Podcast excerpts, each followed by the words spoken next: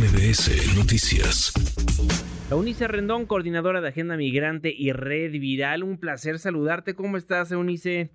Hola, muy bien, muchas gracias. Hace mucho no nos saludamos y qué mejor día para saludarnos el día de hoy, para platicar de lo que está sucediendo en Palacio Nacional. ¿Qué opinión te merece lo que va a suceder hoy? Bueno, primero que nada es el contexto en el que esto se da.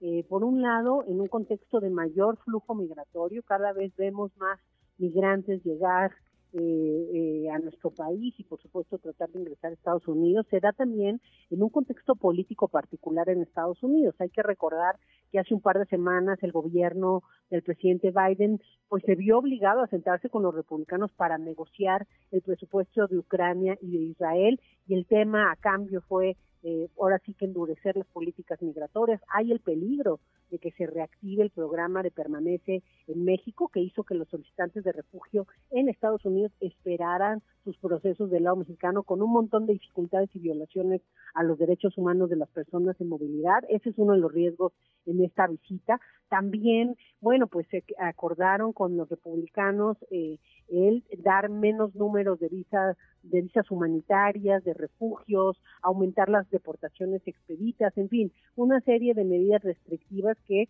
me parece que van a ser también parte de lo que Estados Unidos pida a México, mayor control, mayor securitización en la frontera. Eh, y bueno, también el tema político visto desde otra eh, perspectiva, vimos como el 18 de diciembre, hace también algunos días, el gobernador Greg Abbott sigue jugando con ese tema de forma política, firma esta ley SB4, una ley también antimigrante que es inconstitucional, en fin, todo lo que se ha dicho eh, en contra de esta ley, pero que sin duda le mete presión al gobierno de Biden. Y en medio de eso este da pues esta visita. Entonces yo creo que pues mucho va a ser también más, este, ahora sí que nuevamente peticiones de securitización para México, pero ojalá que en, en medio de esas peticiones pues también que planteen al menos las bases de un nuevo modelo que es necesario, un modelo que sea seguro, ordenado y sobre todo productivo. Hay que incluir al sector privado porque hay una necesidad de mano de obra, más de un millón doscientos mil vacantes en México. Entonces, bueno, eh, más de un millón doscientos, perdón, vacantes eh, en diferentes puestos de trabajo. Entonces, creo que sería importante tanto aquí como en Estados Unidos generar las bases de este modelo que integre a las personas, porque las causas son complejas, siguen en los países de empuje y por eso la gente sigue huyendo. Nuevamente este año son venezolanos, son haitianos, son cubanos, ahora también colombianos este, y ecuatorianos los que encabezan el flujo migratorio. Entonces creo que pues es momento ya de también este ahora sí que, que, que, atenderlo con otra perspectiva porque el tema de la amenaza pues no ha dado resultado tan es así pues que ahí, ahí sigue la gente este, migrando, ¿no? Dices, hay que incluir en iniciativa privada, a organizaciones civiles, pero el gobierno federal, tan siquiera en este sexenio, se ha acercado a ustedes, a ti, por ejemplo, como experta en la materia, para tratar de llegar a un modelo que le funcione a ambas naciones? Pues el, el, Instituto Nacional de Migración sí, a nosotros como grupo se nos ha acercado y de hecho tenemos un grupo de trabajo que funciona una vez al mes entre varias organizaciones, expertos, con el instituto. Tenemos un decálogo que estamos trabajando ahí y se han hecho algunos esfuerzos. Sin embargo, por ejemplo, eh, o todo el tema de la modificación de estaciones migratorias tras la desgracia de Ciudad Juárez, bueno, hemos estado ahí muy cercanos, incluso acabamos de terminar siete protocolos nuevos de atención para para las estaciones migratorias, la transformación de las minas. Hemos participado activamente en algunas de estas transformaciones. Sin embargo, creo que hay dos cosas. Si hay un flujo mayor de lo esperado, hay menos recursos de lo necesario para el tema y hay una presión constante de Estados Unidos. Y eso, pues creo que ha afectado mucho el avance de una política más humanista, una política más integral. Y creo que hoy ya ni siquiera es por el deber ser, es porque también conviene a Estados Unidos que se dé de una forma distinta, porque pues debe darse cuenta que esto que ha propuesto, esto que ha hecho, no ha funcionado. O sea, la gente, repito, sigue migrando, sigue saliendo de sus países. En, lo que vamos a las causas, porque esa es otra de las propuestas que se hace eh, también eh, de manera reiterada, pues sí está muy bien ir a las causas, solo que en lo que atendemos esas causas, pues la gente sigue huyendo, porque las condiciones siguen muy difíciles en algunos de estos este, países, y como te decía yo hace un momento, pues siguen siendo los mismos países porque las cosas siguen difíciles en esos sitios. Entonces, ojalá que, que también realmente esto que se habla de ampliar las vías legales realmente se haga se logre establecer al menos, como digo, las bases de este modelo y eh, esto del modelo productivo ya es algo que hemos venido trabajando nosotros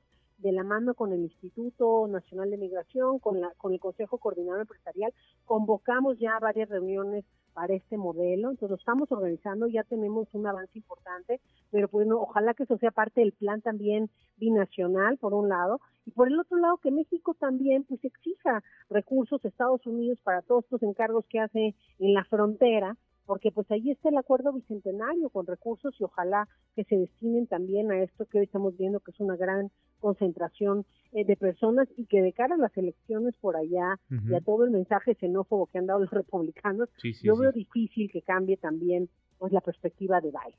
Justamente por allá iba mi siguiente pregunta. ¿De algo va a servir justo esta reunión de alto nivel? Porque ¿cuántas reuniones no han habido y no ha cambiado absolutamente nada?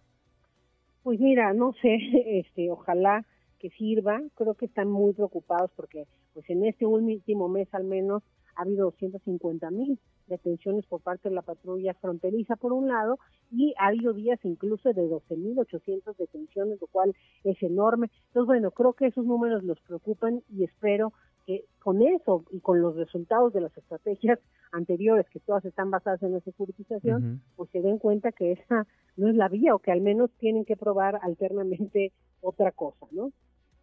Eunice, me gustaría preguntarte de la seguridad que hay en la República Mexicana para los migrantes o la falta de seguridad para quienes buscan un sueño americano o quedarse a trabajar en la República Mexicana. Ayer platicaba con el doctor Tonatiu Guillén y me dicen es que ya la policía estatal, las policías locales están encargando de algo que no puede hacer bien la Guardia Nacional, el Instituto Nacional de Migración o la Comar.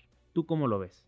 Mira, yo creo que el tema eh, al final pues lo están atendiendo todos, sí, efectivamente también están las policías locales que no deberían meterse con el tema migratorio porque ni siquiera es su facultad, ¿no? O sea, entonces eso ha sido también parte de la problemática, no hay que olvidar, por ejemplo, el tema en Ciudad Juárez, ¿no? Antes de que se diera esta desgracia había una persecución del presidente municipal ahí con los migrantes y varios mensajes también de él. Entonces yo creo que es un tema que más por por el tema de seguridad de policía, este, deben encargarse eh, al final las instituciones que son responsables de esta temática, pero sobre todo debemos ampliar la estrategia. O sea, no va a bastar con la securitización, ni más guardias nacionales, ni más policía, ni más amenazas. Lo que se requiere es realmente involucrar a otros actores, involucrar a otras dependencias también para esa inclusión más integral y a partir de ello atender el fenómeno, porque este si no, esto lo vemos en muchos lugares.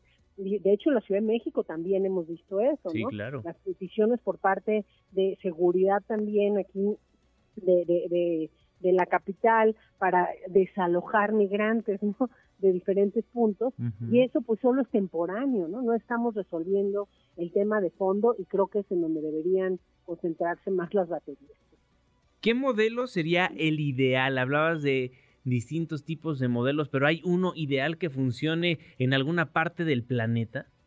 Yo creo que este, pues hay, hay, hay algunas experiencias en Alemania de integración, hay algunas otras experiencias en otras eh, en otras zonas o latitudes del mundo. Yo creo que hay que hacer un modelo adecuado a la región. Es una región que hoy tiene flujos muy grandes, es una región que tiene también un sector empresarial y tiene también, eh, pues, ahora sí que hay una expectativa con todo el tema del nearshoring, ¿no? De cara a ese fenómeno también se requiere más mano de obra y eh, en base a eso hay que generar esta, esta estrategia o ese modelo integral y productivo con las características de la región, con la característica también de estos flujos eh, migratorios. Me parece que esa es la única vía que puede sí poner una situación distinta sobre la mesa. A la par, por supuesto, hay que trabajar con los países de origen, porque, porque ahí también hay una responsabilidad importante de esos países expulsores tampoco se les puede eximir de ello. Entonces, a la par hay que también presionar